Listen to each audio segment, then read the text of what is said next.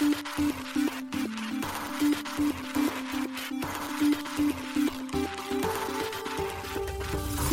しい経済ニュース。この番組では現当社のメディア新しい経済が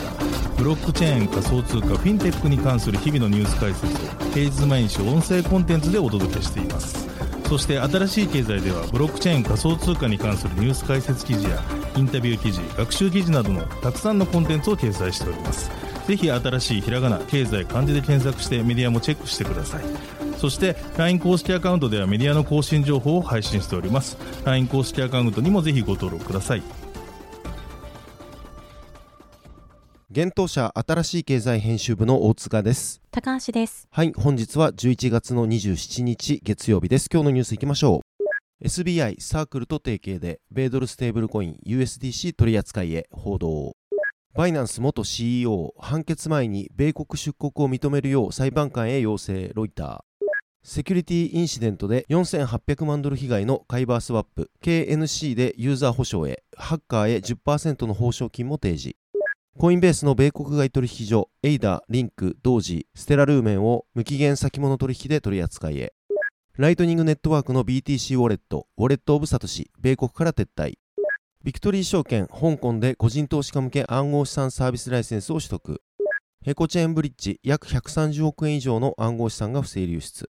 一つ目のニュースは SBI サークルと提携で米ドルステーブルコイン USDC 取り扱いへ報道というニュースです。SBI ホールディングスが米サークルと提携し、2024年に米ドルステーブルコイン USD コイン USDC を国内利用可能にすると日経新聞が11月27日報じました。SBI ホールディングス子会社で国内暗号資産交換業者である SBIVC トレードがステーブルコインを仲介するための電子決済手段等取引業の登録を行った上、USDC の取り扱いを始めるとのことです。日本国内でステーブルコインを生業として行うためには、改正資金決済法で新設された電子決済手段等取引業のライセンスを仲介者が取得することが前提となります。SBI はこの報道の同日9時頃にサークルとの提携と SBIVC トレードでの USDC 取扱い予定を正式発表しました。その他にも SBI 新生銀行が口座開設を通じてサークルに日本国内で銀行サービスを提供する予定であることも発表されました。なお、これによって日本国内の事業者をはじめとしたユーザーの USDC へのアクセスと流動性の向上が期待されるとのことです。国内においてのステーブルコイン取扱いは先日11 11月6日に銀行、三井 UFJ 信託銀行、プログマの3社が暗号資産業界におけるクロスボーダー取引の決済効率向上を目指した暗号資産業界横断ステーブルコイン発行に向けた共同検討を開始しています。円価建ての XJPY と米ドル建ての XUSD の2銘柄のステーブルコインを2024年夏頃の発行を目指しているといいます。なお、同ステーブルコインは日本法に準拠したステーブルコイン発行管理基盤のプログマコイン基盤を活用し、発行を検討されています。また同じくプログマコイン活用により、三菱 UFJ 信託銀行とバイナンスジャパンによる円価建てと外貨建ての双方を対象としたステーブルコイン発行に向けた共同検討が9月に開始しています。その他にも同月にオリックス銀行が GU テクノロジーズ開発のジャパンオープンチェーン上にて特定信託受益権型のステーブルコインを発行し、送金や決済を行うための技術的検証を開始しています。そして3月には東京きらぼしフィナンシャルグループ、みんなの銀行、四国銀行の3行がジャパンオープンチェーン上でステーブルコイン発行に向けた実証実験を開始しています。なお、今回の日経新聞の報道では、前払い式支払い手段扱いによる日本円連動ステーブルコイン JPYC を取り扱う JPYC 社がプログマとともに信託型の円建てステーブルコイン発行の検討に入ったことも報じられています。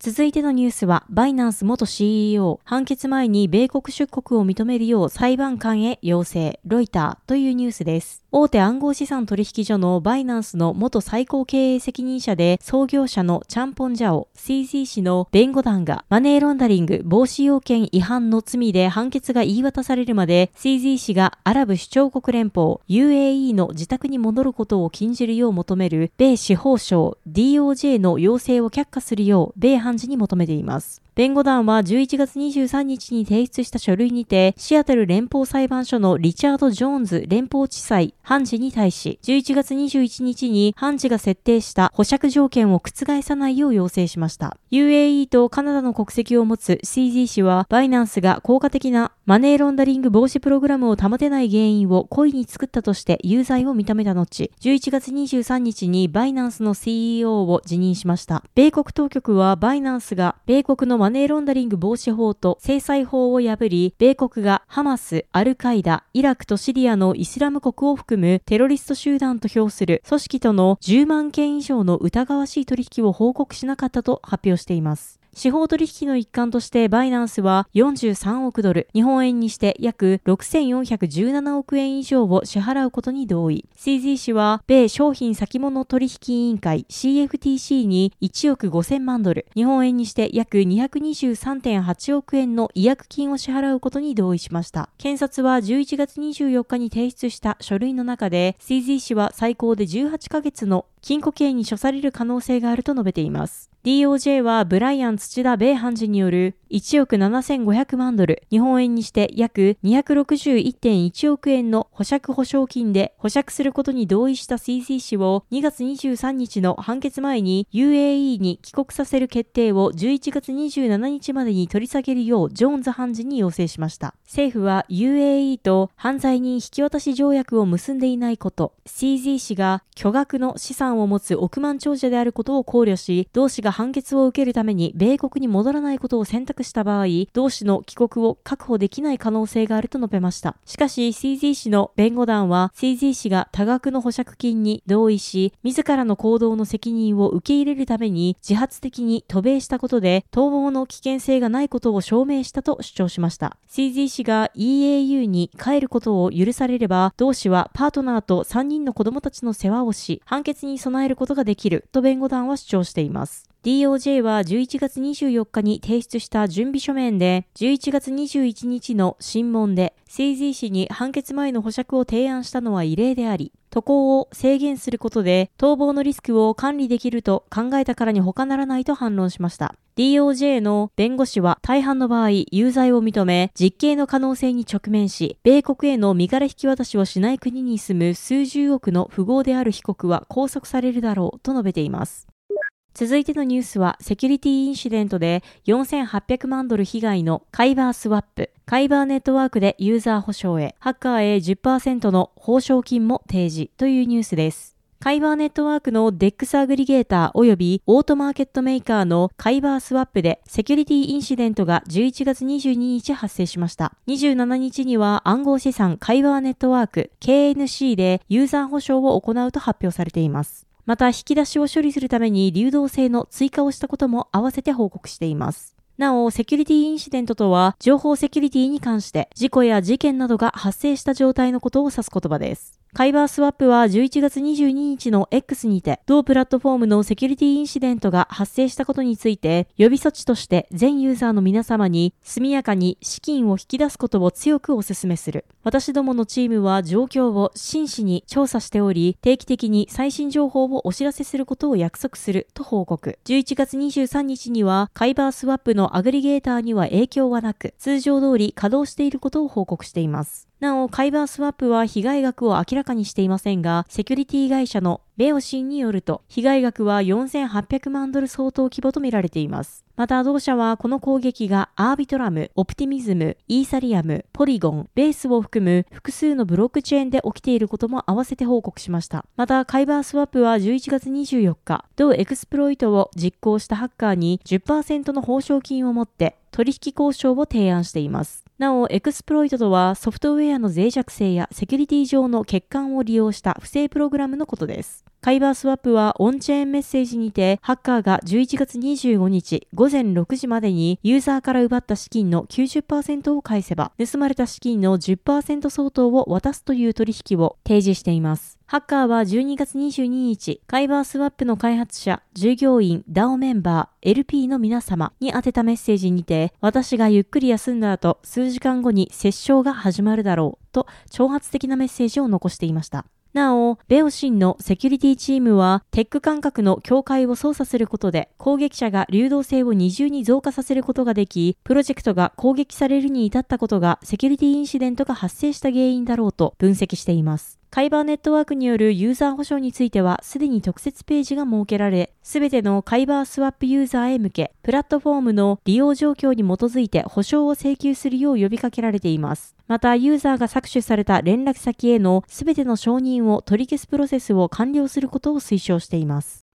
続いてのニュースは、コインベースが ADA、LINK、DOGE、XLM の無期限先物提供へというニュースです。コインベースインターナショナルエクスチェンジ及びコインベースアドバンスド提供のパーペチュアル取引、永久先物取引、無期限先物取引の対応銘柄にカルダの ADA、チェーンリンク LINK、ドージコイン DOGE、ステラルーメン XLM の4銘柄が追加予定であることが11月26日に発表されました。発表によると、同4銘柄の取り扱いは流動性条件が満たされ次第、11月30日10時、世界協定時より開始されるということです。なお、この4銘柄の取引ペアについては、それぞれの銘柄に対して PERP が取引ペアとしてサポートされています。コインベースインターナショナルエクスチェンジとコインベースアドバンスドは、米大手暗号資産取引所コインベースが米国外で展開する取引所です。機関投資家向けのインターナショナルでは、ビットコイン、イーサリアム、ソラナ、アバランチのパーペチュアル取引を提供しており、アドバンスドでは個人投資家向けに BTC、イーサ、 SOL、AVAX のほか、ライトコインとリップルのパーペチュアル取引を提供しています。なお、アドバンスドでのパーペチュアル取引は今年10月より開始されています。続いてのニュースは、ライトニングネットワークの BTC ウォレット、ウォレットオブサトシ、米国から撤退というニュースです。暗号資産ビットコインのウォレット、ウォレットオブサトシが米国から撤退します。ウォレットオブサトシのチームが X にて11月24日報告しました。報告では、米国の Apple 及び Google のアプリストアからアプリを削除し、今後、米国顧客へサービスを提供しないという難しい決断を下したと発表されています。また、米国撤退の詳細な理由は明かされませんでしたが、安全でユーザーフレンドリーでコンプライアンスに準拠したプラットフォームをグローバルに提供するという私たちのコミットメントは揺るがない。当社の最優先事項は、お客様と当社の安全と利益だとし、今後の展開によっては、米国での事業を再検討の上、再開できる可能性があることを期待していると述べられています。なお、米国ユーザーが保有するビットコインへはアクセスできる状態であるため、シームレスに引き出し、別のウォレットに移すことができるとのことです。ウォレットオブサトシはアプリで利用できるカストディアルウォレットです。ライトニングネットワークを活用し、高速でビットコインの送金、受け取りが可能です。米国では暗号資産に対する規制の不透明さを理由に撤退する企業が相次いでいます。8月には A フィンテック企業レボリュートが規制の不確実性を理由に米国での暗号資産プラットフォームを停止することが報じられました。また、米ビデオゲーム小売りのゲームストップも規制の不透明さを理由に暗号資産ウォレット、ゲームストップウォレットを2023年11月1日に廃止しました。また、大手暗号資産取引所コインベースの CEO 兼共同創設者のブライアン・アームストロング氏は4月、米国での暗号資産規制が明確にならなければコインベースが米国から離れる可能性があることを示唆しています。続いてのニュースは、香港ビクトリーセキュリタイズ個人投資家向け暗号資産サービスライセンスを取得、香港3例目というニュースです。香港の投資会社ビクトリー証券が香港証券先物委員会 SFC より個人投資家向け暗号資産サービスを提供する認可を取得したと11月24日発表しました。香港において個人投資家向けの暗号資産取引所が認可されるのは3例目です。他には、ハッシュキーエクスチェンジと BC テクノロジーグループ、子会社の OSL があり、両取引所は今年8月に同認可を取得していました。なお、発表によれば、香港で暗号資産取引、アドバイザリー、資産運用サービスを同時に提供するライセンスを取得した金融グループは、ビクトリー証券が初だといいます。ビクトリー証券のエグゼクティブディレクターであるチャン・プイ・チェン氏は、今年暗号資産の分野で第1号となったことで、私たちはこの業界で運用経験を蓄積する機会を得た。当社独自の取引プラットフォームを通じて暗号資産と証券サービスをオールインワンでご利用いただける株を買う、通貨を買う、とっても簡単プログラムを開始すると述べています。また、ビクトリー証券のデータによれば、今年第3四半期の暗号資産取引額と新規顧客数は2倍以上に増加しているとのこと。暗号資産取引サービスに対する需要が高いことを示していると、ビクトリー証券は述べています。ビクトリー証券は今後、顧客に伝統的な金融と暗号資産を組み込込んだ資産分配方法を提供し、一般投資家向けに暗号資産に関する投資アドバイスや調査レポートの発行を行っていくとのことです。また暗号資産関連の投資家教育にも注力し、暗号資産投資の普及を積極的に推進していく姿勢です。香港は暗号資産取引所などの暗号資産サービスプロバイダー VASP に対する新たなライセンス制度を導入する法案を昨年12月7日に可決。同法案は今年6月1日より施行され、これにより個人投資家の暗号資産取引が解禁となりました。香港政府はこれまで投資家保護の観点から暗号資産取引を適格投資家のみに限定することを提言していました。しかし、それによりイノベーションの阻害や暗号資産業者の海外流出、FTX のような海外取引所を利用することによる投資家被害などが発生したため、香港政府は2022年11月に個人投資家による暗号資産取引の容認を提案し、SFC が協議プロセスを開始していました。SFC は9月に発生した暗号資産取引所 JPEX をめぐる騒動を受け、暗号資産取引所を監視するため、香港警察とのタスクフォースを結成。また、SFC は投資家、金融教育協議会 IFEC とともに不正行為に対する意識を高めるためのパブリックキャンペーンを開始する予定であり、マスメディア、ソーシャルメディア、教育講演など様々な手段で投資家教育をさらに強化し、暗号資産に関連するリスクや潜在的な不正行為に対する国民の理解促進を目指すことを表明しています。続いてのニュースは、ヘコチェーンブリッジから約130億円以上の暗号資産がエクスプロイトというニュースです。中国発の暗号資産取引所 HTX 旧フォビグローバルが運営する独自ブロックチェーンヘコチェーンが11月22日に攻撃を受け約130億円8660万ドル以上に相当する暗号資産がエクスプロイト不正流出しました。エクスプロイトの原因となったのはイーサリアムブロックチェーンとヘコチェーンの間でトークンを移動するために使用されるヘコチェーンブリッジです。今回行われた攻撃の中で、ブリッジへの攻撃をもとに HTX が管理するホットウォレットが侵害されたことで引き起こされたエクスプロイトが発見されており、XTH は攻撃を受けていない別のホットウォレットからリカバリーウォレットと呼ばれるウォレットへの資金の移動を開始しているとのことです。このエクスプロイトに関してトロンとビットトレントの創設者であり、実質的な HTX のオーナーとして知られるジャスティン・サン氏は、HTX はホットウォレットの損失を完全に補填します。入出金は一時的に停止されました。HTX の全資金は安全であり、コミュニティは安心できます。私たちはハッキング攻撃の具体的な理由を調査しており、調査が完了し、原因が特定され次第、サービスを再開いたします。と自身の X にて述べています。